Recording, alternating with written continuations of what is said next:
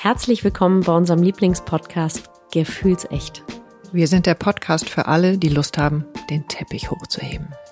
In der nächsten Stunde laden wir euch zu uns an den Küchentisch ein und öffnen mit unserem Gast einen Safe Space, um all das zu erleben, was gefühlt werden möchte. Wir kreieren einzigartige Geschichten und stellen Fragen. Dabei wollen wir mit der Idee aufräumen, dass wir in eine winzig kleine Form passen müssen – um magisch, heilig, würdig und kraftvoll zu sein. Wir sind Kat und Cisa, zwei Frauen aus fast zwei Generationen. Cisa ist Jungsmutter, Schamanin, Tiertelepathin, Partnerin in allen lebenslangen Tänzerin und seit über 30 Jahren verheiratet. Und Katinka ist Fischefrau, Mutter von zwei Kindern, geschieden, neu liiert, ursprünglich mal Modedesign studiert und nun seit einigen Jahren in der Kreativbranche.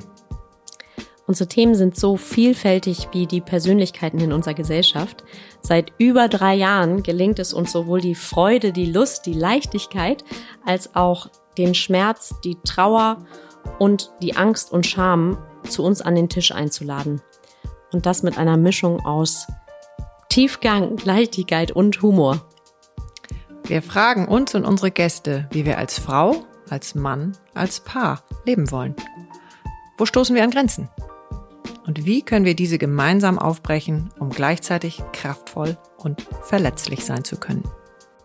Und jetzt ganz viel Spaß mit unserem heutigen Gast. Dass es eigentlich drei Gründe gibt, warum man nicht wächst, also so hm. Wachstumssperren. Mhm. Und das ist einmal die Feigheit, einmal die Faulheit und einmal die Fixierung. Also die Fixierung im Sinne von, man hängt so in alten Mustern fest, aus denen man nicht rauskommt. Mhm. Und ich finde, äh, erwachsen werden heißt seine Muster zu erkennen und sich zu überlegen, brauche ich die noch? Ja. Die, die Feigheit ist wirklich dieses, sie umzudrehen und in ehrliche Neugier zu haben. Und Faulheit ist halt auch so, und das ist, glaube ich, so mein größtes Thema noch, dass man in der Disziplin eigentlich die Selbstliebe erkennt. Nochmal, dass man in der Disziplin die Selbstliebe erkennt. Also, dass man merkt, wenn man etwas macht mit Disziplin, dass es eigentlich Ja sagen zu sich selber ist. Ja, aber das, wieso hat das jetzt mit der Faulheit zu tun? Weil da das genau das andere rum ist. Du kannst, weißt du, Fixierung, was macht man? Muster auflösen ähm, Feigheit, man geht mit einer anderen Neugier und Interesse auf Menschen zu. Und Faulheit, man erkennt, wie schön Disziplin ist. So diese Umdrehen und dann, glaube ich, ist Wachstum möglich.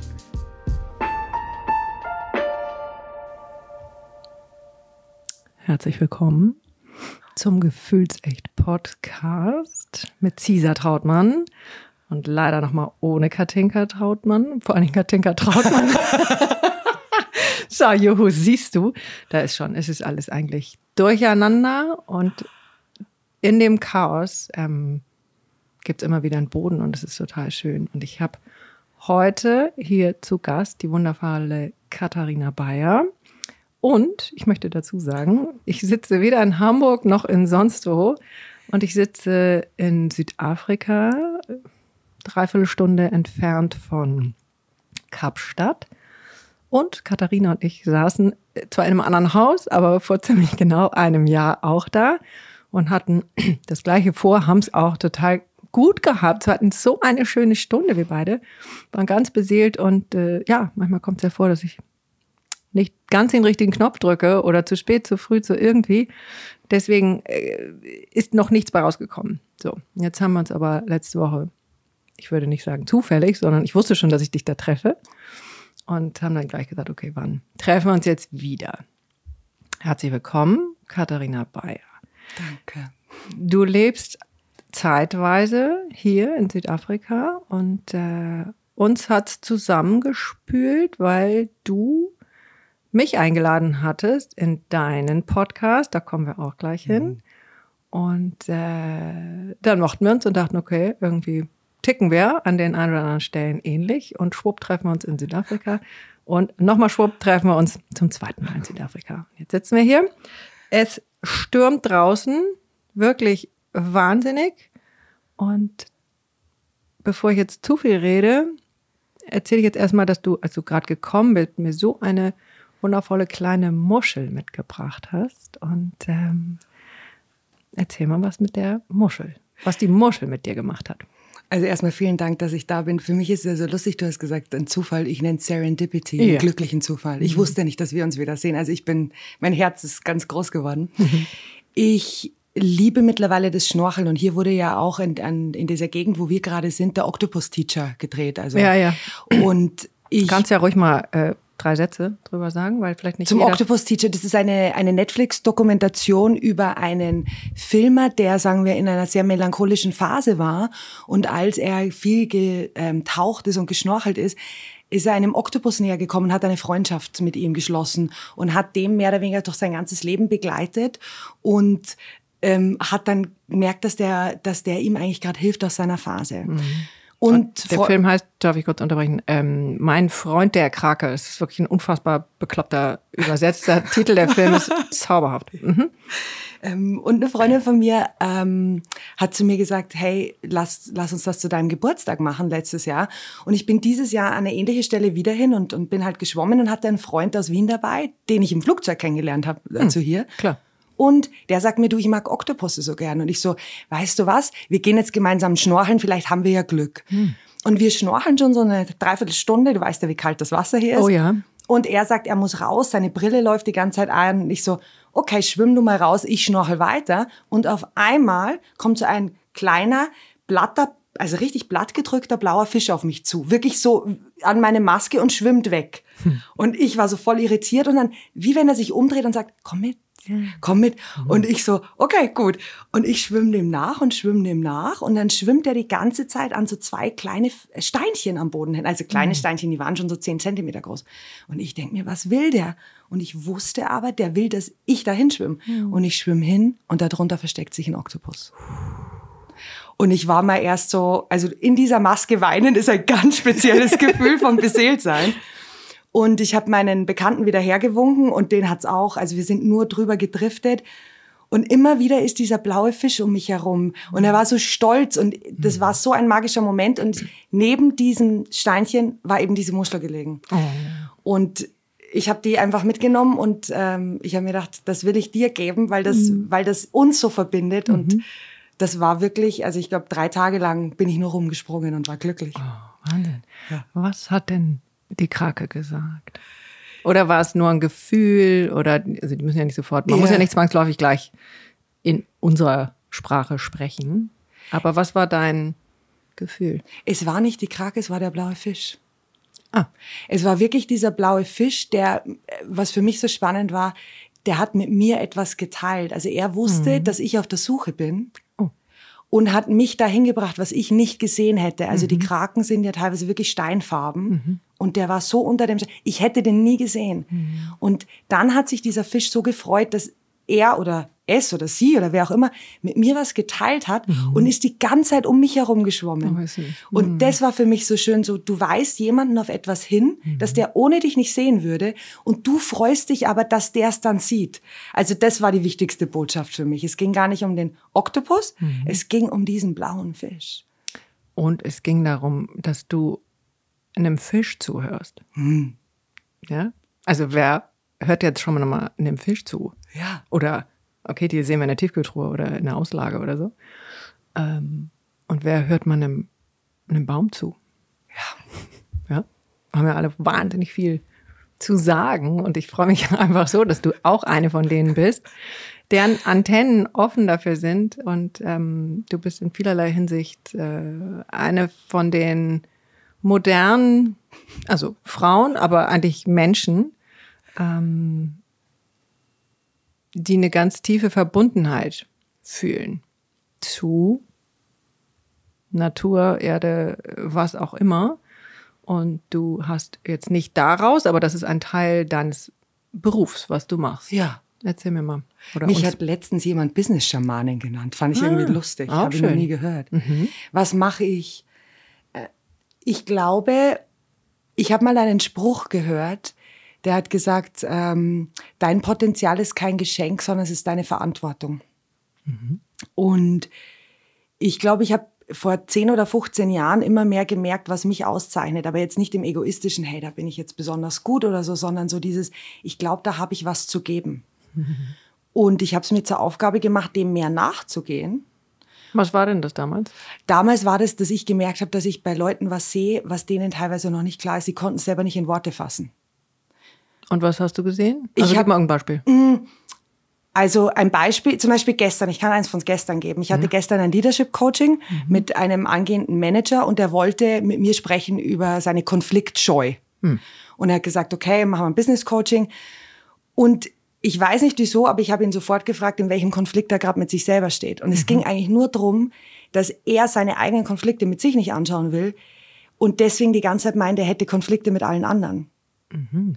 Und dass man erst an sich selber das erkennt und so diese Chance in Konflikten erkennt, weil wir erkennen immer nur das Risiko. Mhm. Und er war so berührt und hat dann im Coaching geweint und sagt zu mir, du Katharina, darf man das in einem Business Coaching eigentlich? Mhm. Und dann habe ich gesagt, weißt du, wenn du für dich selber ein hilfreicherer Mensch wirst, mhm. dann bist du es für alle anderen. Also finde ich, mhm. ist es deine Pflicht. Mhm. Und ich habe mittlerweile erkannt, dass es nicht diese eine Form gibt des Coachings, des Trainings, der Beratung, die so total professionell ist, mhm. sondern dass man diese Herzintelligenz einbringen darf und die aber nicht verkitschen muss. Mhm. Und ich glaube, ich bin da sehr direkt und vielleicht auch manchmal provokant und humorvoll. Mhm.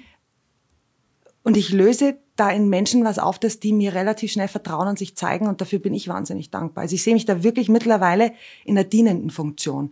So, mhm. so komisch das auch klingt, aber ich will Wieso? was zurückgeben. Wieso ist das komisch? Hm, weil ich glaube, dass man das gern mal von sich sagt. Aber weißt du, so ich, ich, ich habe so ein Gefühl, mich, mich, mich haben hier Freunde Mama immer genannt. So, du hast so eine Mutterenergie. Und da ich keine eigenen Kinder habe, ich habe die inneren Kinder der Menschen so gern. Ah.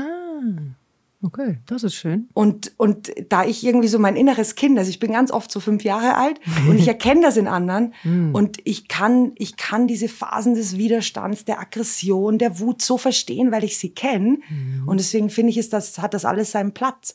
Und damit macht man Felder auf. Und das finde ich gerade im Business einfach genial, ja. Also, also das, das mache ich so. und das ist ja äh, nochmal eine andere Abteilung, also für mein Gefühl, als ein Business Coaching. Ja und. Und zum Glück nein. Und zum Glück nein, weil ich meine, man lässt halt nicht sein Privatleben raus, wenn man in die Firma reingeht. Mhm. Und ich glaube. Man lässt es nicht raus. Man lässt es nicht so raus. Man benimmt es ja mit. Ja. Und ich finde das irgendwie so schön, weil wenn du dich ganz gibst einer Firma, hey, was ist, entstehen da für Potenziale? Du musst dir nicht die Masken aufziehen, jetzt bin ich der Manager. Das heißt nicht, dass man jedes Thema immer in der Firma groß breit treten muss, aber wenn man genau das zeigt, was gerade in einem vorgeht, dann habe ich das Gefühl, will jeder viel lieber mit einem zusammenarbeiten.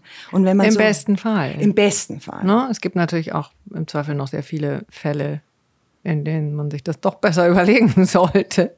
Aber es ist ja wurscht. Also ich würde ja auch aus meiner Sichtweise sagen, der Raum für jede Art von Energie wird grundsätzlich größer auf dem Planeten. Ob ja. das jetzt in jeder Vorstandsetage ist, weiß ich nicht. Finde ich auch nicht relevant. Also es ist eigentlich nur wichtig, ob ich das Gefühl habe, dass mein Radius hm. größer wird und ich mehr Menschen kennenlerne, ähm, die ähnlich ticken, ähm, damit dieses Feld immer weiter wird.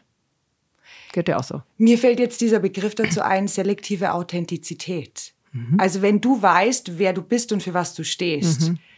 dann kannst du entscheiden, was in dem Moment hilfreich ist für die anderen. Das heißt, du darfst dich zeigen, aber halt mit den Filtern, die für die anderen noch hilfreich sind. Aber dafür musst du halt erstmal wissen, wer du bist. Okay. Also das heißt, ich glaube, das ist das, wo, wo ich gern Menschen unterstütze, dass sie so ein mhm. bisschen, neu, also dies, diese Neugier auf sich selber wieder zu haben mhm. und dann zu ent entscheiden, ist das jetzt hilfreich, dass ich es dir sage? Nicht, ich klatsch dir rüber, weil ich es loswerden will, davon rede ich nicht, mhm. sondern wirklich selektiv authentisch. Und das fände ich schön. Das finde ich aber ein schönes, äh, schöne Beschreibung. Also vor allem mit diesem, das dem anderen nicht rüber zu klatschen. Ja. Schön. Hm? Ist das jetzt äh, irgendwie ein Wiener Slang? Ich weiß nicht, wenn dann der Bayerische, aber ich bin ja eine Mischung zwischen Wien und, und, Bayern. Ne? Genau, aber das finde ich jetzt sehr lustig. Ähm, sondern auch damit achtsam umzugehen mit dem, was ich, was ich reingebe auch. Ja. Aber in einer, in einer angenehmen Dosierung, also ja auch einer eigenen angenehmen. In einer sehr individuellen, die mhm. aber hilfreich ist. Hm. Ja. Mhm. Sehr gut. Und warst du schon immer so, das ist eine doofe Frage, aber ähm, das kann ich jetzt noch aus dem letzten Jahr erinnern, dass das äh, ziemlich natürlich alles so aus dir rausfließt. Und nicht erst seit, seit zwei Jahren, sondern ähm, dass du einfach so bist, wie du bist und dann nicht so, ähm, sagen wir jetzt mal, nicht so viele Hürden überwinden musstest. Also das hole ich jetzt aus irgendeinem Erinnerungsschatz da hinten wie vielleicht manch andere, die erstmal so ganz anders ähm, groß werden und dann irgendwann klingelt's wie verrückt und die denken, ach so, scheiße, ich muss eigentlich ganz anders werden. Das war, glaube ich, bei dir nicht so. Also ich würde sagen, mir wird ja oft gesagt, dass ich so sprudelnd bin und so erfrischend. Mhm. Ja. Mhm. Und ich könnte natürlich jetzt viel in die Kinder zurückgehen und, und äh, ich bin meinen Eltern sehr dankbar, dass sie mir den Wert von Freiheit gelernt haben. Definitiv. Da gib mal ja. ein paar Beispiele, weil da bin ich wirklich so anders äh, groß geworden und da, da klebe ich dann immer an den Lippen von den anderen ja. den Wert von Freiheit mitgegeben. Der Wert von Freiheit, ich weiß, dass die Freiheit, die ich genossen habe, ist, dass ich eine Mutter hatte, die sich für die Kindererziehung so entschieden hat, dass sie zu Hause war und mhm. uns den Raum gegeben hat, und wir aber den ganzen Tag nur draußen waren. Also wir wussten, es ist jemand da mhm. und in diesem Raum können wir uns bewegen und wir waren immer in der Natur und wir haben so diesen Forschergeist und diese, dieses einfach tun und in der Natur sein. Also ich hatte keinen Gameboy, ich hatte keinen Fernseher, nix, sondern ich bin auf jeden Baum geklettert und meine Mutter hatte aber, hat mir die Sicherheit vermittelt, du kannst es. Mhm. Und damit hatte ich diese Sicherheit. Also ich würde heute gern noch auf den Baum klettern, ich kann es nicht mehr, ja. Ah. und ich würde sagen, damit hat sie uns so dieses gegeben, wenn du glaubst, dass du das kannst, dann halte ich von unten so den Raum und wenn mhm. irgendwas ist, dann kommt zu mir zurück. Also ich hatte genug blaue Flecken oder mich aufgerissen, aber ich habe es probiert. Mhm. Und ich glaube, so da haben die diesen Mut in mir geweckt und in meinen Geschwistern auch. Ich habe halt ein bisschen mehr diesen Forschergeist und diese Reiselust abbekommen als meine Geschwister. Die haben sich halt mehr für den Wert Familie und eigene Kinder entschieden. Mhm. Aber ich glaube, diese Freiheit, und, und auch mein, mein Vater, ich meine, ich, ich, der, ich weiß noch, wir waren einmal in Kuba gemeinsam auf Urlaub und da war so ein Wasserfall und mein Vater sagt zu dem Guide, der uns da rumgeführt hat, wie tief ist denn das Wasser da unten? Und dann sagt der Guide, ja, keine Ahnung, mein Vater so, springe ich rein, aber nicht mit einer Kerze, sondern als Hecht. Ah. Weißt du, so einfach ein Hechtsprung, Kopf voran. Super. Das und kann ja auch ins Auge gehen, ne? Das könnte ins Auge gehen. Guck, mein Vater hat auch einen Flugzeugabsturz überlebt. Also ich glaube, der hat Hopper. so, der hat, der, der, der traut sich was zu. Aber das ist für mich so beeindruckend, so gibt's da nicht diesen einen Spruch von Pippi Langstrumpf? Mhm. Ähm, ich habe es noch nie probiert, also muss es funktionieren so. Ja.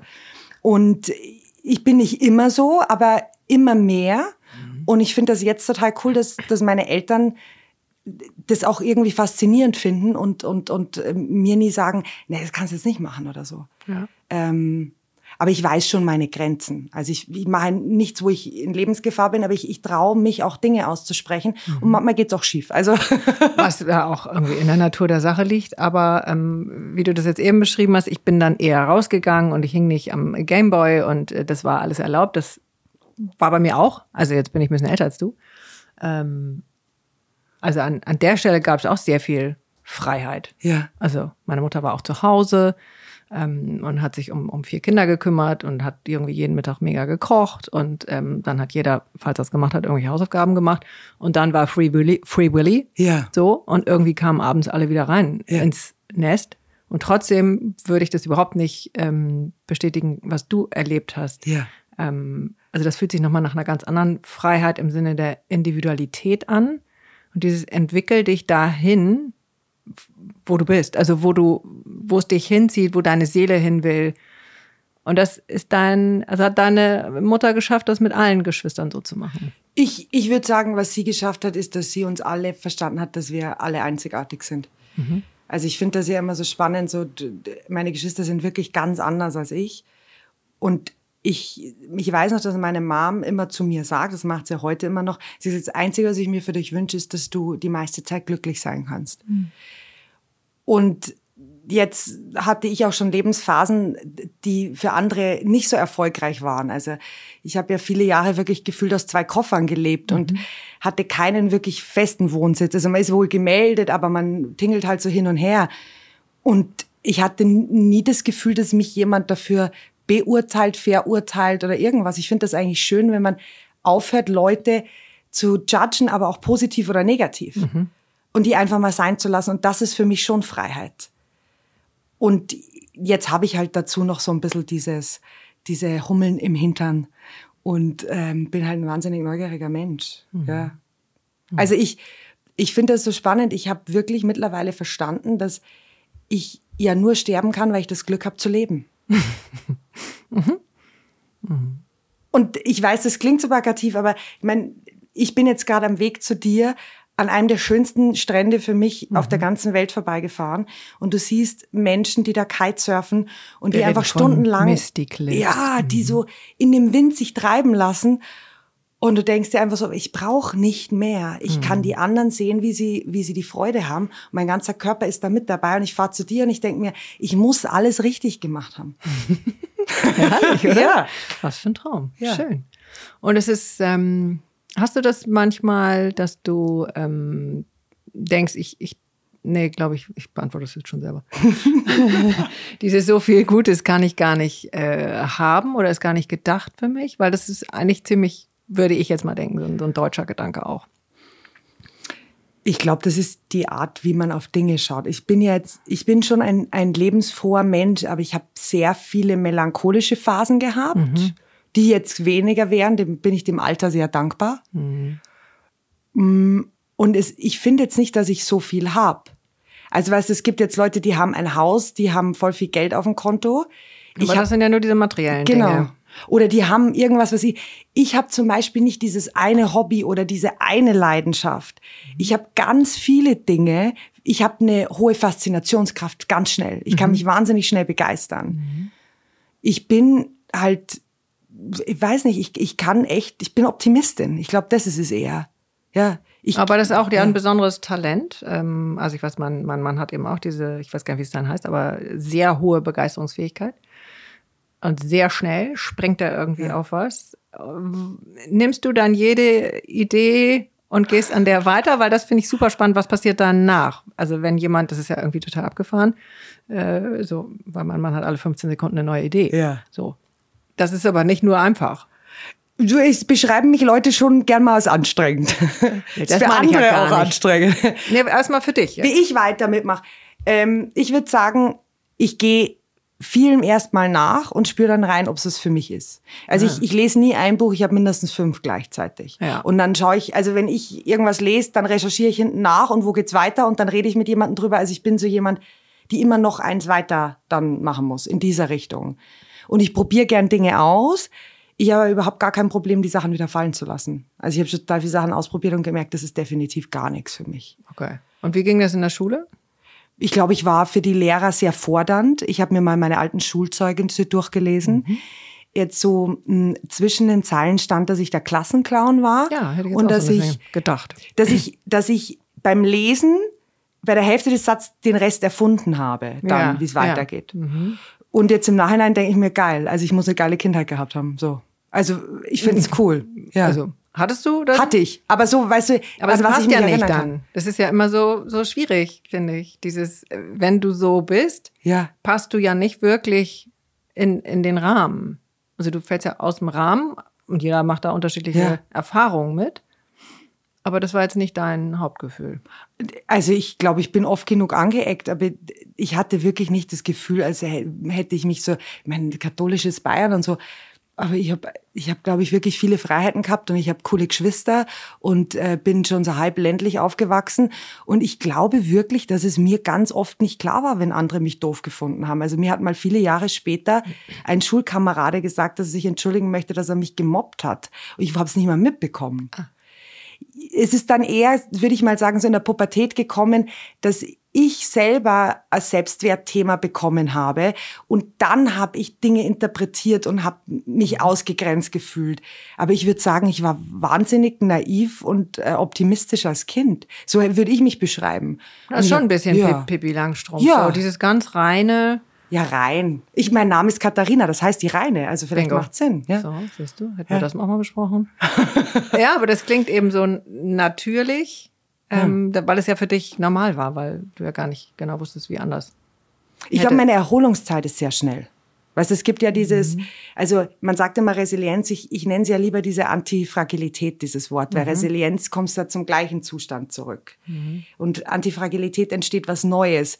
Und ich glaube, dass die bei mir relativ hoch geworden ist. Ich hatte eine Zeit zwischen in meinen Zwanzigern, boah, hey, das war melancholisch und ich dachte, komme ich da mal wieder raus. Sprich Richtung Richtung Trüb. Ja, richtig trübsinnig, so wirklich so.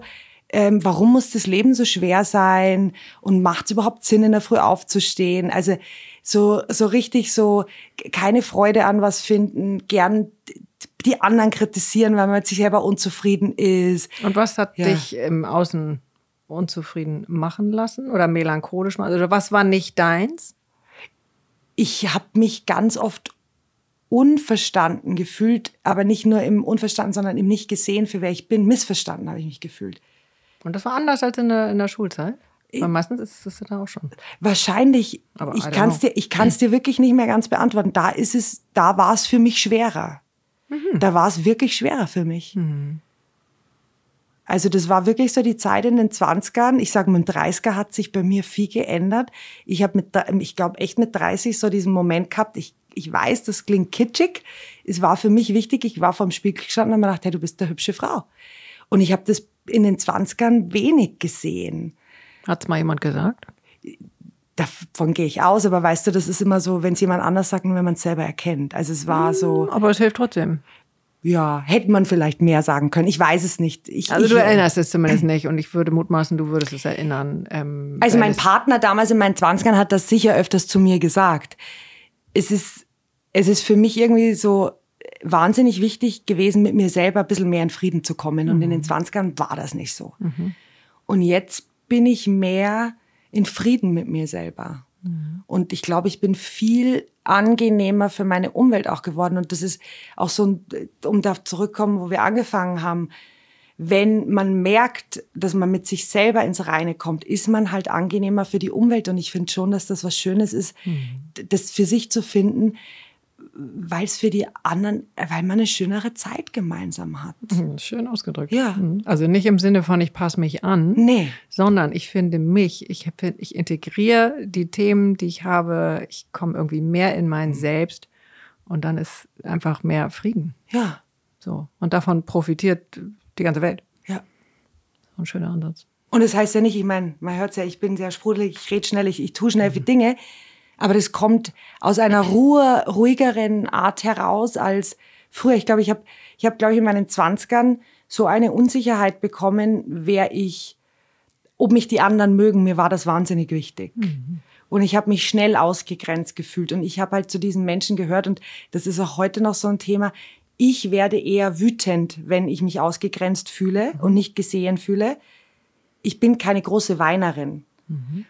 Und wenn man natürlich, wenn jemand einen ein bisschen ausgrenzt und dann wird man wütend, dann kannst du dir vorstellen, der nimmt dich jetzt nicht in den Arm und sagt, na dann komm halt Schaut's zu uns. Mhm, nee. Das heißt, es war schon so ein bisschen selbsterfüllende Prophezeiung. Mhm. Da habe ich es meiner Umwelt nicht immer ganz leicht gemacht. Naja, aber hast du die Skills als Kind gelernt? Mhm. Also mit dem ausgegrenzt werden. Naja, wir lernen ja, ja. das ja alles in den ersten Jahren, also uns selbst zu regulieren, oder wir lernen es eben auch leider nicht. Ja. Und sitzen dann manchmal noch mit, mit 58 ähm, und denken, die Welt ist schuld daran. Also ich habe mich mit meiner Mutter viel drüber unterhalten. Ich war, ich war schon ein, ein sehr aufmüpfiges Kind. Mhm. Ja. Und ähm, manchmal hat sie mich um auch mich davon zu bewahren, dass ich jetzt einen Schmarrn mache, gebeten, mal kurz den Raum zu verlassen, sagen wir es mal so. okay, hättest du ans Teller geworfen oder? Nein, also die, die, du kennst das ja, dieses, es gibt Wut und Aggression und für mich ist das eine wahnsinnige Energie. Mhm. Die ist toll, da entsteht Kreativität, man kann Grenzen setzen. Wut schafft Klarheit. Ja, also Wut ist eine meiner, also eigentlich die Lieblingsemotion nach Angst für mich. Mhm. mhm. Und ich hatte nicht die Fähigkeit zu wissen, wann es eine Grenze ist, die, die für mich dann anstrengend auch wird. Mhm, mhm. Und ich sehe das ja auch als, als, als Teil des, der Eltern, dass sie einem da helfen und zu sagen, du, mhm. wenn du dich nicht regulieren kannst und wenn wir dich da gerade nicht unterstützen können, dann helfen wir dir wenigstens, dich von dieser Situation zu dissoziieren. Mhm. Ja. Und ich glaube, da habe ich ein paar mehr Anläufe als andere Kinder gebraucht. Ja. Und jetzt ist es aber eine Stärke geworden. Also ich habe ganz viele, gerade Männer, die zu mir entweder ins Coaching, in die Körpertherapie kommen, die Aggressionsthemen haben, mhm. die ich nicht verurteile, weil ich kenn's. Mhm. Mhm. Also das so im Nachhinein macht das dann alles Sinn mhm. oder wir machen es zu mhm. Sinn. Ne? Mhm. Aber erklär mal das ein bisschen genauer, weil äh, ich bin nicht so der, der Typ. Ähm, aber ich lerne ja gerne dazu. Also, das heißt, äh, Wut bringt dir Klarheit oder beziehungsweise du kriegst irgendwie die Wege so hin, dass Wut nicht zerstörerisch ist, sondern dass es, dass du in den, in den viel besseren, also besser jetzt gewertet, aber Schritt der Klarheit kommst. Gib mal ein Beispiel. Ich meine, du musst dir nur mal überlegen, wann wirst du wütend? Wütend wirst du, wenn jemand deine Grenzen übersieht. Mhm. Wenn du die nicht, und dann, dann ist ja die Chance, dass du sie klar kommunizierst. Also man wird meistens dann wütend, wenn man Klarheit braucht. Ich sage immer, äh, nur ein wütender Mitarbeiter ist eigentlich ein guter Mitarbeiter. Jetzt nicht die ganze Zeit, aber der will noch. Mhm, Wut ist diese noch, ne? Energie, ne? die Kreativität eigentlich fördert. Mhm. Schau dir viele Künstler an, mhm. die haben Phasen der absoluten Aggression, Wut und Zerstörung und dann kommen die schönsten Werke heraus. Und ich sehe das auch so. Also diese, diese Wut und Aggression, die heißt es nicht, dass sie gegen sich jemanden richtet. Die baut sich nur auf, weil man nicht so mit sich selber und seinen Grenzen umgehen kann, dass man immer wieder das runterdrückt. Mhm.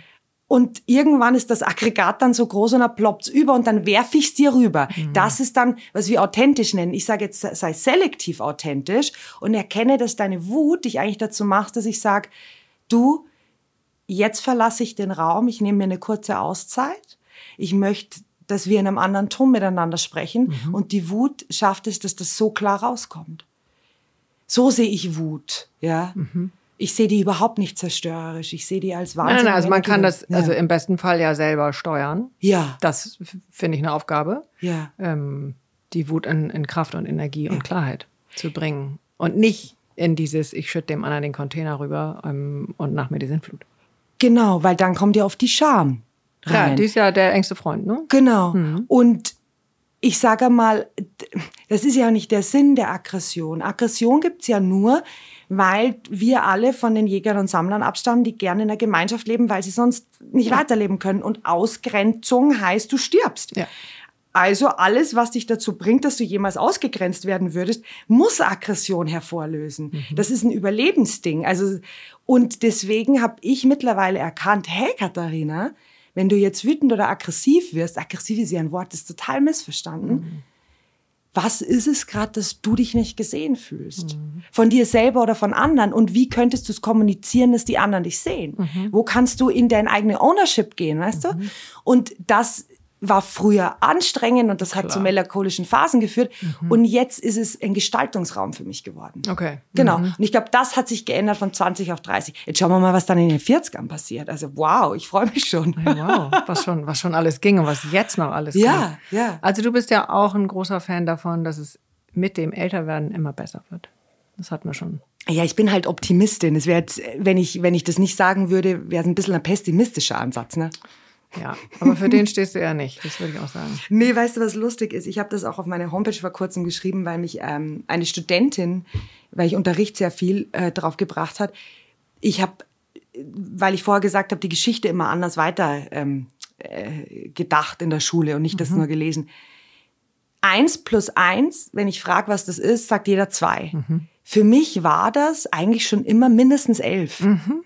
Weil die beiden nebeneinander dann ja sozusagen sind, sprich elf. Ja, und weil es dann mehr ist, weißt ja, du? Schön. Das ist so dieses, mhm. ich, ich kenne diesen Spruch, think outside of the box. Und ich sage ja. immer, think like there is no box.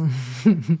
Also ich habe, ich glaube, und da bin ich natürlich an meine Grenzen gestoßen, ich habe Dinge hinterfragt, weil ich sehr viel Dinge als einschränkend sehe. Mhm. Und ich halt gern mal so mir meinen Kontext stecke und weniger im Content sitzen bleib. Mhm. Und und das, ja, das finde ich jetzt sehr bereichernd und ich glaube, das ist auch, was Menschen inspirieren kann mhm. und wo ich Menschen liebevoll anschubsen kann oder wo, wo sie sehen, dass sie sich ein Bein stellen so. Mhm. Und ich sehe das wirklich als äh, mittlerweile eine Gabe, die ich habe. Und ja, ja, weißt du, ich habe, äh, vielleicht schweift das jetzt ein bisschen ab, aber ja. Ich, ich habe mich mal gefragt, wir Menschen streben ja nach Wachstum, ne? Und älter werden heißt ja Wachstum. Und ich weiß nicht mehr genau, wo ich es her habe, aber irgendwo habe ich das, das mal gelesen. Drei Gründe gibt, warum man nicht wächst, also so hm. Wachstumssperren. Mhm. Und das ist einmal die Feigheit, einmal die Faulheit und einmal die Fixierung. Also die Fixierung im Sinne von, man hängt so in alten Mustern fest, aus denen man nicht rauskommt. Mhm. Und ich finde, äh, erwachsen werden heißt, seine Muster zu erkennen und sich zu überlegen, brauche ich die noch? Ja. Die, die Feigheit ist wirklich dieses, sie umzudrehen und in ehrliche Neugier zu haben. Und Faulheit ist halt auch so, und das ist, glaube ich, so mein größtes Thema noch, dass man in der Disziplin eigentlich die Selbstliebe erkennt. Nochmal, dass man in der Disziplin die Selbstliebe erkennt. Also, dass man merkt, wenn man etwas macht mit Disziplin, dass es eigentlich Ja sagen zu sich selber ist. Ja, aber das, wieso hat das jetzt mit der Faulheit zu tun? Weil da das genau das andere rum ist. Du kannst, weißt du, Fixierung, was macht man? Muster auflösen. Ähm, Feigheit, man geht mit einer anderen Neugier und Interesse auf Menschen zu. Und Faulheit, man erkennt, wie schön Disziplin ist. So diese Umdrehen und dann, glaube ich, ist Wachstum möglich. Ja, aber da würde ich natürlich ein bisschen weiter nach unten nochmal spulen. Ähm, also, weil ich finde, das Wort Faulheit gibt es für mich überhaupt nicht. Also, das sind eigentlich Widerstände. Ja. Weil ein Teil von mir sich fürchtet oder sich überfordert fühlt und dann wird es nachher so als Faulheit ausgelegt. Und eigentlich muss ich mir ja da begegnen, wir haben es schon genannt, auch in einem anderen Zusammenhang, der Scham, ja. der Angst, der Überforderung. Und da muss ich ja erstmal hinschauen. Weil ich bin ja, also niemand ist faul. Mm, das gehört bei mir jetzt sehr zum Thema Fixierung und Muster dazu, was du gesagt hast. Ach so. Mhm. Und ich glaube, ich sage es ja gern, weil ich gern plakativ spreche, damit man überhaupt einen Raum aufmacht, mhm. Räume aufmachen. Ich, ich, ich versuche es mal ein Beispiel von mir zu erklären.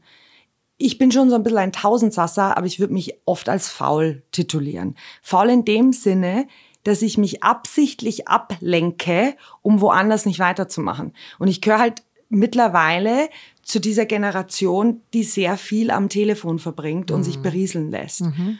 Und das ist schon mit Scham behaftet, weil ich weiß, wie viel Zeit da drauf geht. Und das ist aber auch teilweise dieses, ich habe nicht den Mut oder es ist einfach angenehmer, anstatt was zu machen, wo was passieren könnte, mich einfach berieseln zu lassen und mir zu denken, oh, ich kann es eh nicht. Und diese Faulheit, also das ist ja nur so ein Sammelbegriff für alles, wie du sagst, was dahinter steckt, da bin ich bei mhm. dir. Mhm. Ich, ich muss es für mich halt manchmal ein Wort dafür finden, dass ich dem dann nachgehen kann. Ja. Was heißt, du musst ein Wort finden? Also für mich sagt halt Faulheit Ach so, meinst du? das ah. aus, weißt du, was ich meine? Ja, okay. Also, ja.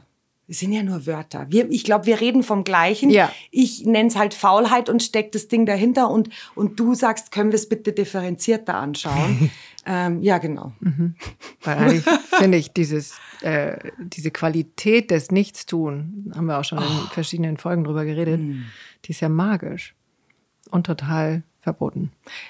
Und ich habe es mittlerweile so umformuliert, nicht nichts tun, sondern ergebnisoffen zu sein. Früher nannte man es nannte, nannte man es flanieren, weißt du? Mhm. Und so dieses, das ist dieses, dieses sich Zeit lassen, dass irgendwie alles entstehen darf.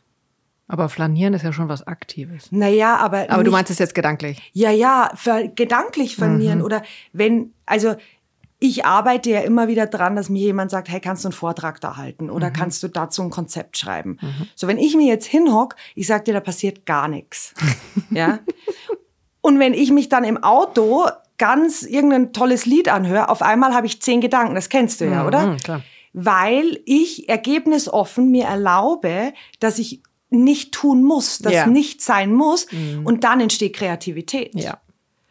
Und ich hatte glücklicherweise einen Chef vor 15 Jahren, der zu mir gesagt hat, Katharina, es ist mir wurscht, ob du deine Arbeit auf der Parkbank machst mhm. oder im Büro. Sehr du wirst gut. dafür bezahlt, dass du das Ergebnis ablieferst. Mhm. Und ich glaube, das habe ich mir halt bewahrt. Und das finde ich schön. Und das hast du natürlich in der Selbstständigkeit, wie ich bin, äh, viel besser. Und es gibt mhm. aber wirklich tolle Unternehmen, die das auch ihren Mitarbeitern bieten. Also das ist ja auch schon so. Und das ist für mich gedanklich vernieren. Mhm. Das ist für mich Ergebnisoffenheit. Das ist für ja. mich es, es dürfen Dinge sein. Ja? ja, das hat auch was von Flow. Ja. Ne? Also sich ja. dem reingeben, was ja auch heißen kann, dass man äh, dann am Strand ist. Ja. Und schön ist es am Strand. Wir kommen mal darauf wieder zurück, dass du äh, die, ähm, den, den deutschen oder österreichischen Winter ähm, lässt du da mal sein, äh, wo er ist, und mhm. den Schnee schippen sollen die anderen, ähm, weil du dann hier bist. Hm. Warum ist die Frage, gell? Nö.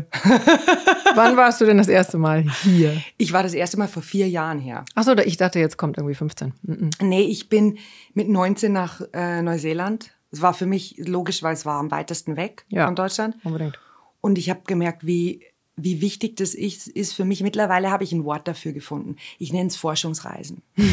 ich weiß nicht, ich bin so ein Fan von, kennst du Alice im Wunderland? Kennt jeder, oder? Und da gibt's doch die eine Szene, wo Alice die Katze fragt, ähm, würdest du mir bitte sagen, wie ich von hier weitergehen soll? Und die Katze sagt, das kommt zum Großteil darauf an, wohin du willst. Oh. Und man kann es jetzt Purpose nennen oder Sinn. Ich habe, glaube ich, relativ früh erkannt, dass ich in anderen Umgebungen m, anders reifen kann.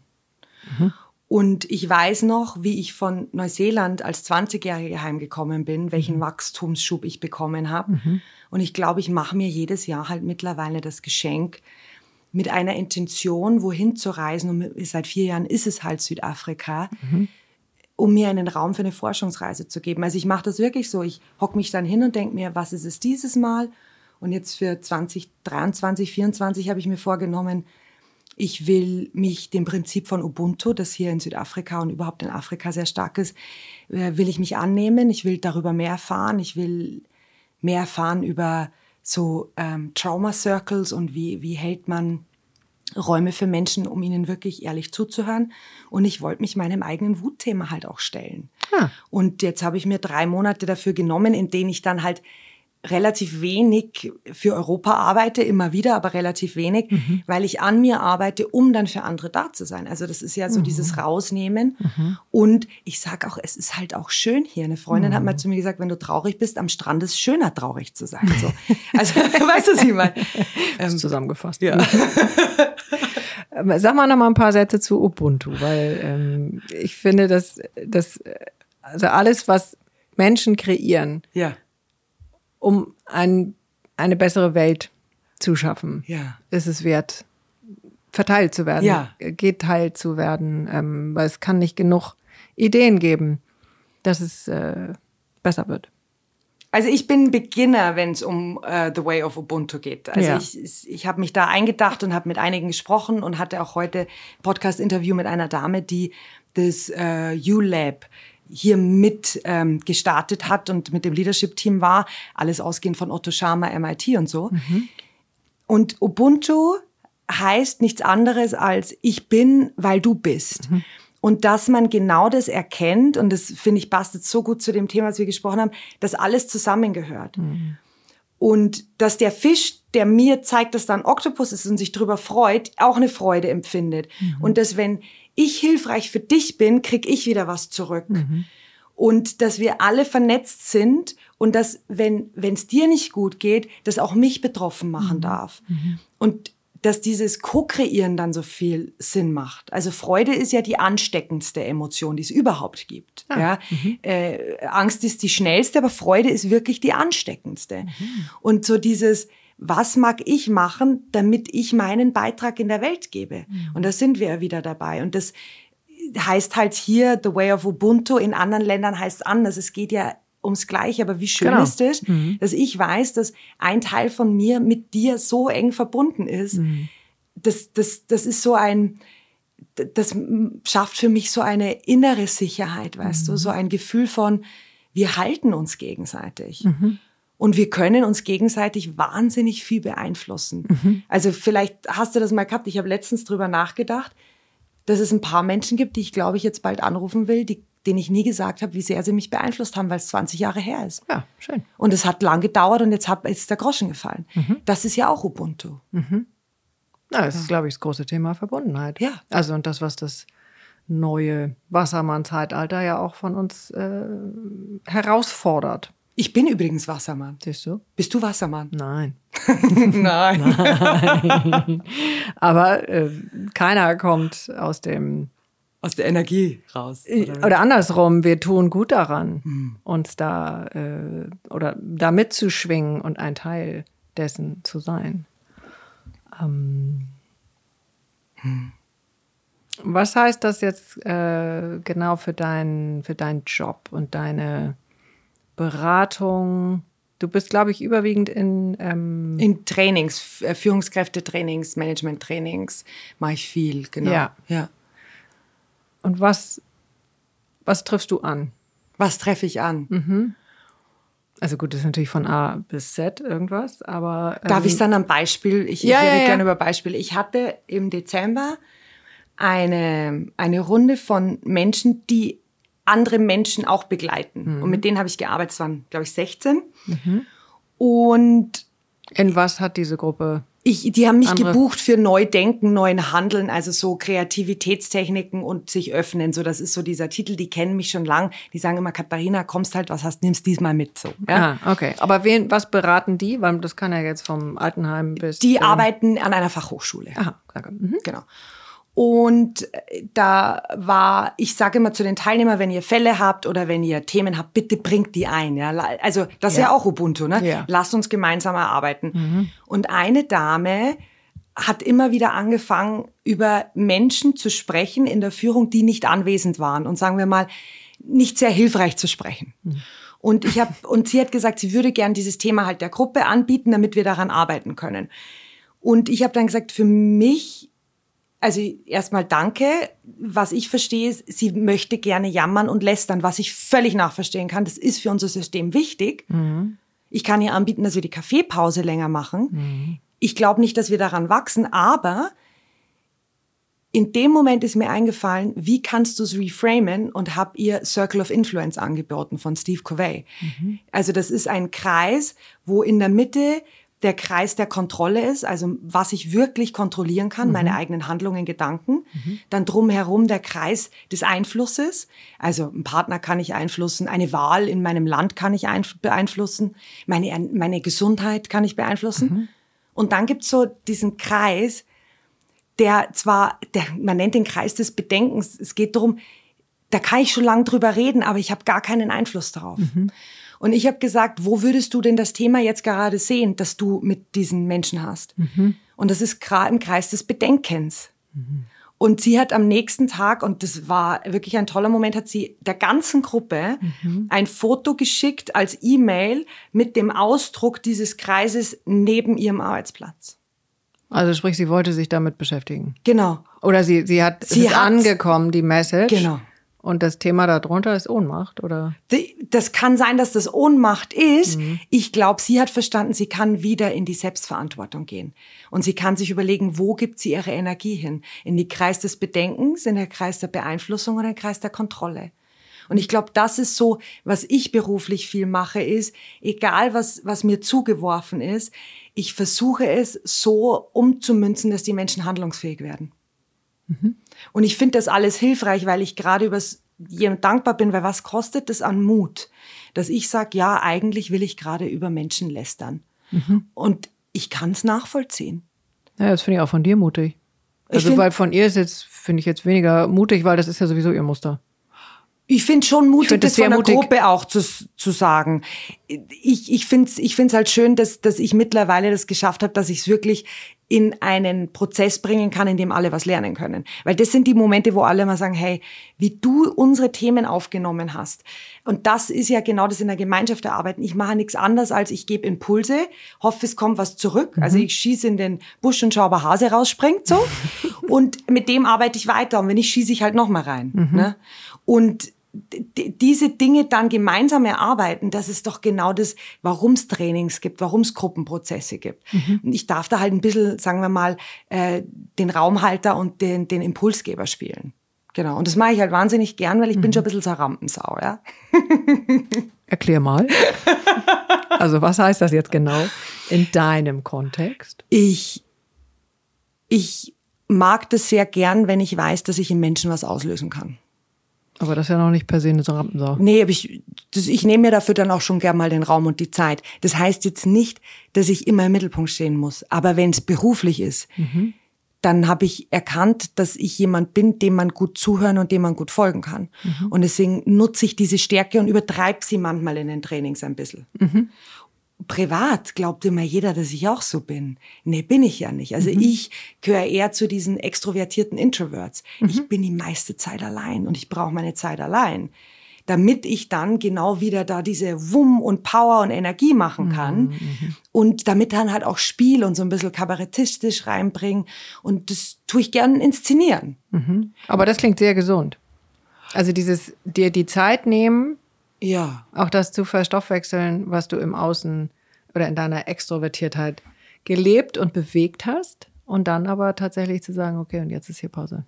Also oder andersrum, was passiert, wenn du dir keine Pausen nimmst? Für dich sein, deine ich glaub, introvertierte das kenne ich ja nicht so, weil schau, jetzt fliege ich halt wieder drei Monate nach Südafrika. Gell? Mhm. Also ich finde das halt fair im Beruf, in dem äh, du ja auch, du arbeitest auch. Ich finde es nur fair, Ja. dass, dass wir echt in, an uns arbeiten und unserer Balance sind. Mhm. Aber das ist nicht unbedingt der Ansatz von sehr vielen. Gut, ich brauche halt wurscht, viel aber- weniger Einnahmen und viel weniger Besitztum und ich habe Ja, das ist nochmal relevant, ja. also und ja, ich wahrscheinlich ist es gesund. Für mich ist es hilfreich. Und ich bin jetzt aber schon so, ich habe von September bis Dezember fast durchgearbeitet, also mindestens sechs Tage die Woche. Finde ich auch geil. Und dann finde ich es wieder cool, mich rauszunehmen. Das heißt jetzt nicht, dass ich hier gar nichts mache, aber dann kann ich das wieder. Also ich habe entweder gern Vollpower oder gar nichts. Ich habe ein Thema mit diesem langsam dahinplätschern. Das bin nicht ich. Ja? Also ich habe es lieber so, weil in diesen Zeiten wie jetzt, ich kann mich in Bücher hineinfuchsen, in Themen hineinfuchsen. Ich sage ja, ich mache hier nichts, ne? was ja ein Schmarrn ist. Ich wollte gerade sagen. Ja. Mhm. Das ist ja nicht nichts. Aber es ist ja Also, meine Leidenschaft. Genau. Was macht denn das Surfen mit dir? Wie, wie lange haben wir? Aber wir haben, wir haben noch ein bisschen. das Surfen. Ich hatte, ich hatte eine Zeit lang echt ganz schön Respekt vor Wasser. Hm, Ich weiß, das kann ich nämlich aus dem letzten Jahr erinnern. Ich weiß gar nicht mehr, wo es genau herkommt, weil ich bin als Kind viel im Wasser gewesen und schon immer gerne im Wasser, aber gerade dieses Meer, boah, das hat eine Weite. Und hier ist es ja wirklich, da kommt ja nichts mehr nach Südafrika. Schock noch.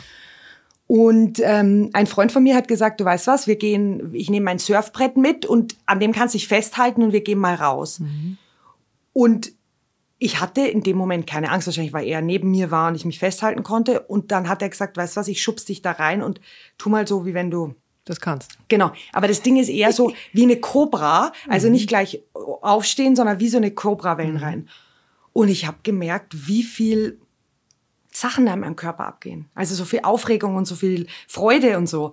Und dann habe ich mir einen Lehrer hier gesucht und habe mir wirklich gegönnt, dass ich, glaube mittlerweile sind es vier oder fünf Monate, jedes Mal einen Lehrer mitgenommen habe.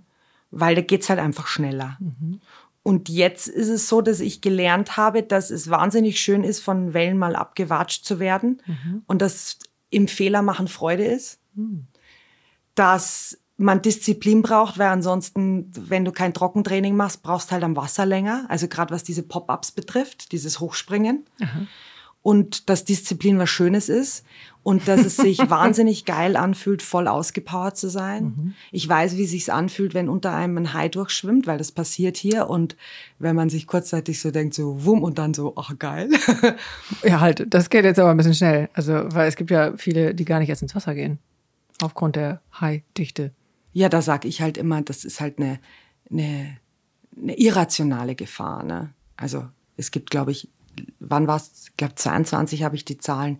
Vier tödliche Hai-Unfälle weltweit und ich weiß nicht, wie viele tödliche Autounfälle. Okay. Also das ist ja eine irrationale Gefahr, die sehr geprägt worden ist auch durch die Filmindustrie.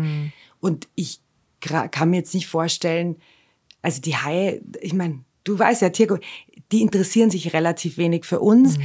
Das ist halt gefährlich, wenn du wo bist, wo viele Robben sind oder Seehunde, weil sie dich dann verwechseln. Aber hier in Musenberg zum Beispiel, da schwimmen eigentlich immer die zwei großen Haie vorbei. Dann kommt der Haialarm, dann gehen alle raus und dann gehen die danach wieder rein, weil man muss halt aus dem Wasser rausgehen, weil stell dir vor, es würde was passieren, Ah ja. das wäre für den Tourismus schlecht. Ja.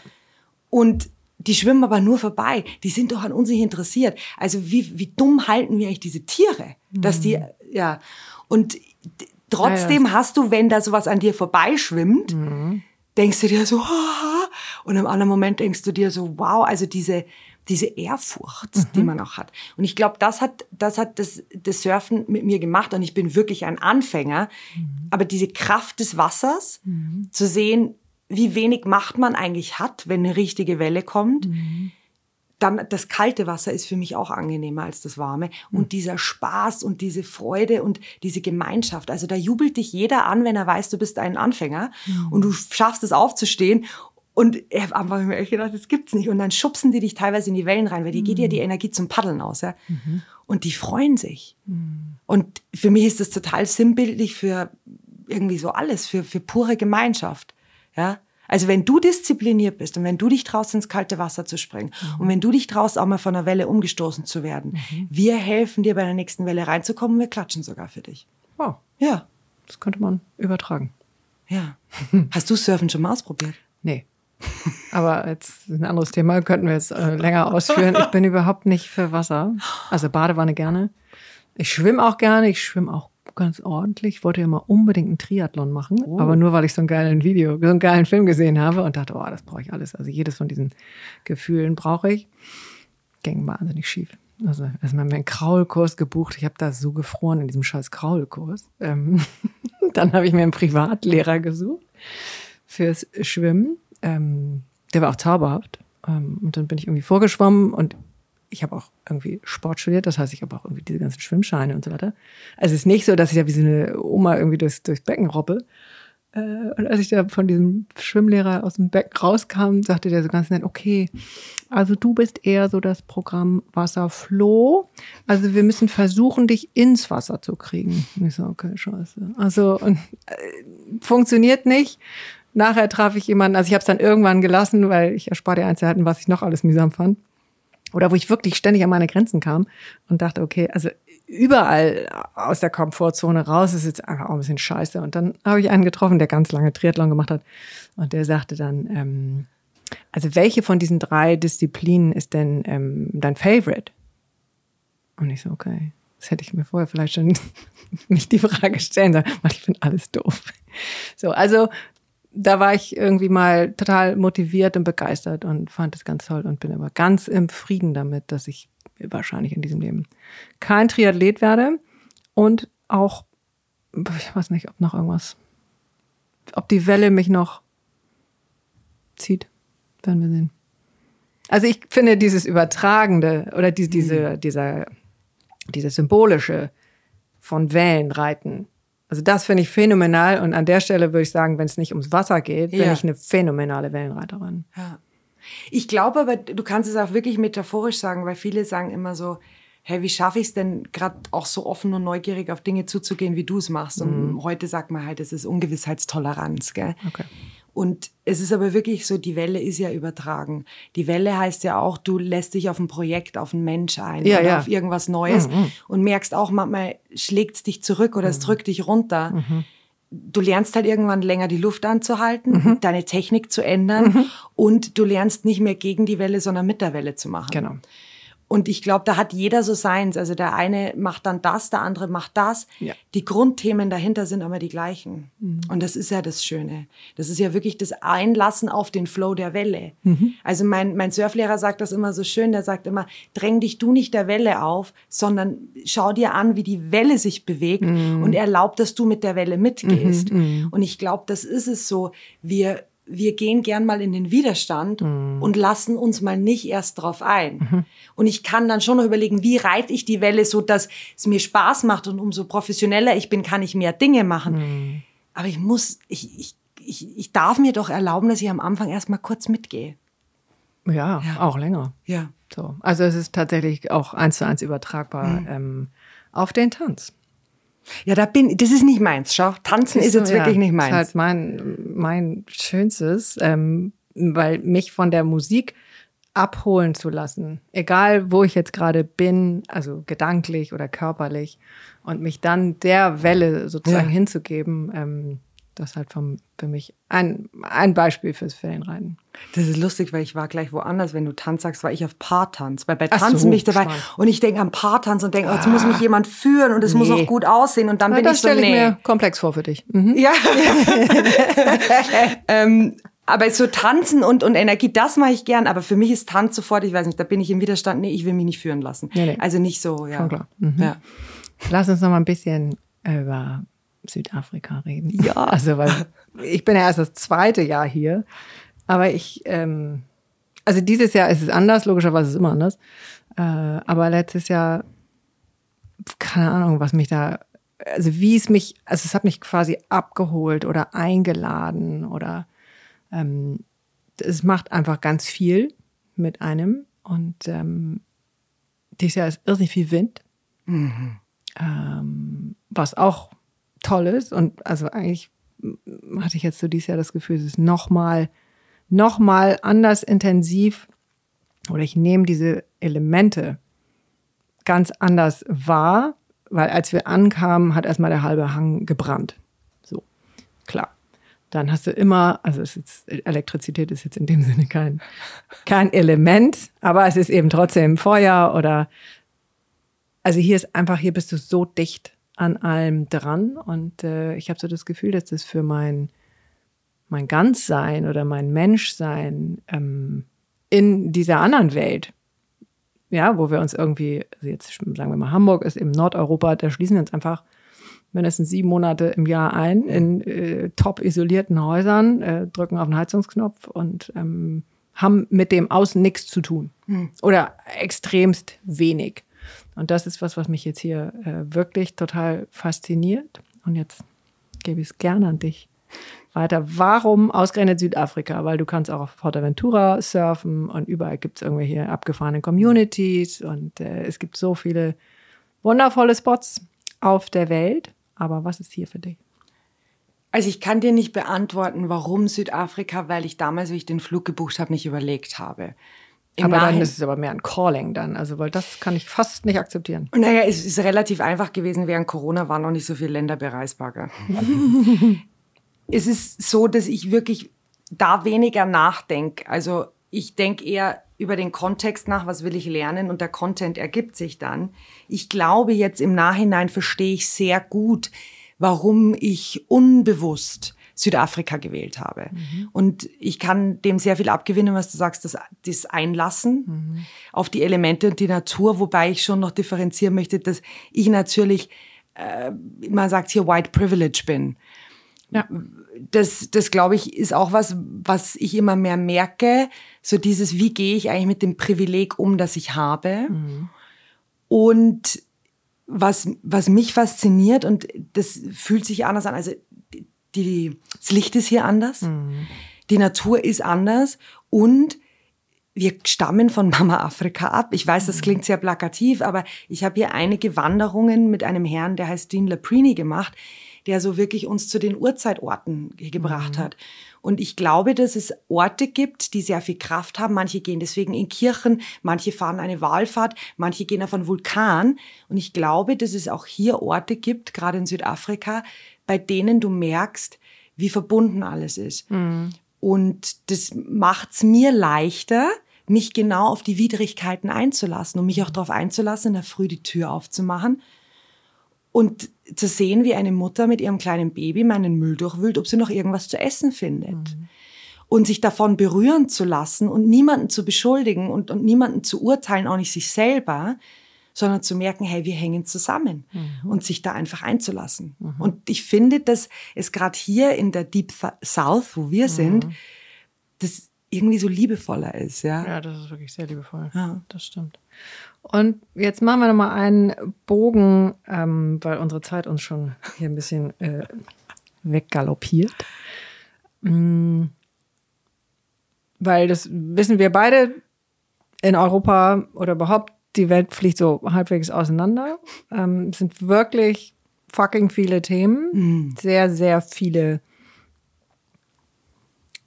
unschöne, Entschuldigung, unschöne Herausforderungen oder einfach Herausforderungen, die uns wirklich ähm, anders fordern, als es so in den letzten Jahrzehnten war. Was nimmst du mit aus dem, wie du dich entschieden hast zu leben? Also was macht es dir damit leichter? Und äh, was gibst du den deinen Kunden damit? Also wenn wir jetzt an, an die an unsere Hörer und Hörerinnen denken, was ist deine Hauptmessage? Ich glaube, ich habe zwei. Das eine ist, äh, wenn nicht sicher ist, ist alles möglich. Mhm. Das, also das optimistisch zu denken ist nicht von mir, sondern von Margaret Drubble. Und ich war letztes Jahr in einem Kreis, da war eine Dame, Waikani Hoffmann, die, ich hoffe, dass sie so hieß, das habe ich zumindest im Kopf, die aus Afrika stammt und in Europa war und die gesagt haben, ähm, dass wir mit den Stories, die wir uns heute erzählen, unsere Zukunft prägen. Hm. Und dass wir jeden Tag gestalten, dem was wir uns erzählen und dass wir vorsichtig sein dürfen, welche Geschichten wir uns heute erzählen. Mhm. Und ich glaube, das ist es, wenn ich alleine höre, dass du sagst, in Europa bricht so viel um und so. Mhm. Wir haben jetzt gerade die Chance, wieder neu zu gestalten. Ich sehe das wirklich optimistisch. Ich möchte in einer Welt leben, wo ich weiß, hey, in der will ich auch noch in 50 Jahren leben. Mhm. Und das heißt für mich Selbstverantwortung und das heißt tun, das heißt ähm, positiv zu sein und auch lösungsorientiert zu sein. Und ich glaube, dass, dass sehr viel Gestaltungsspielraum jetzt möglich ist. Mhm. Ja. Machst du mit dem, was du, was du hier, ich fackel jetzt schon so ein bisschen, mit dem, was du überhaupt auf deinen Lebensreisen oder Forschungsreisen ähm, gelernt und erfahren hast, machst du jetzt in diesen herausfordernden Zeiten was anderes? Ich mache mehr Rituale. Aha. Viel mehr Rituale. Deswegen, also es ist gerade lustig, dass du hier anfängst zu smudgen. Mhm. Ich habe erkannt, wie wichtig äh, Feuer und Kerzen für mich sind. Mhm. Wie wichtig es ist für mich zu grounden und mich anders vorzubereiten. Mhm. Und ähm, ich habe die Meditation für mich entdeckt, aber nicht die stille Meditation, sondern die, diese Meditation von Gehen und von sich einlassen. Mhm.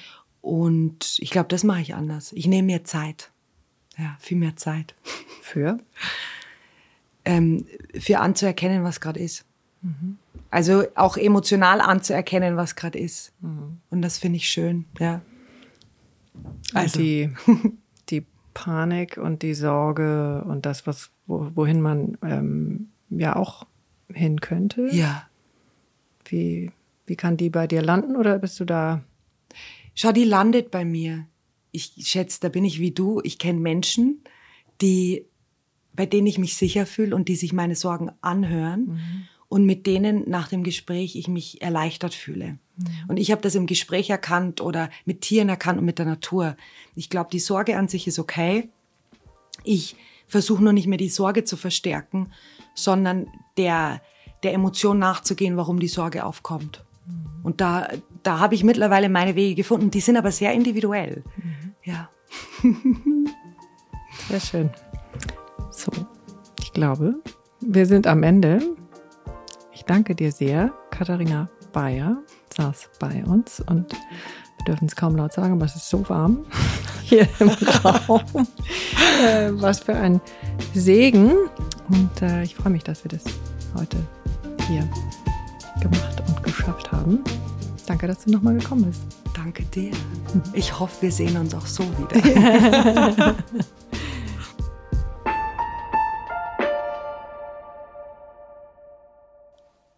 Und noch ein kleiner Nachsatz für alle, die Lust haben, sich außerhalb von dieser Stunde mit uns auszutauschen. Wir sind präsent auf Instagram. Unser Account heißt Gefühlsecht mit UE unterstrich Podcast. Und wir machen auch regelmäßig das, was die Magie, die hier jetzt gerade im Gespräch entstanden ist, teilen wir regelmäßig in Get-togethers mit Hörern, Zuhörern und unseren Gästen. Und mehr dazu findet ihr auch auf unserer Instagram-Seite gefühlsecht-podcast. Und wir freuen uns, wenn ihr uns beim Gelingen des Podcasts unterstützt. Dafür haben wir euch ein PayPal-Konto eingerichtet mit dem Namen Gefühlsecht mit UE.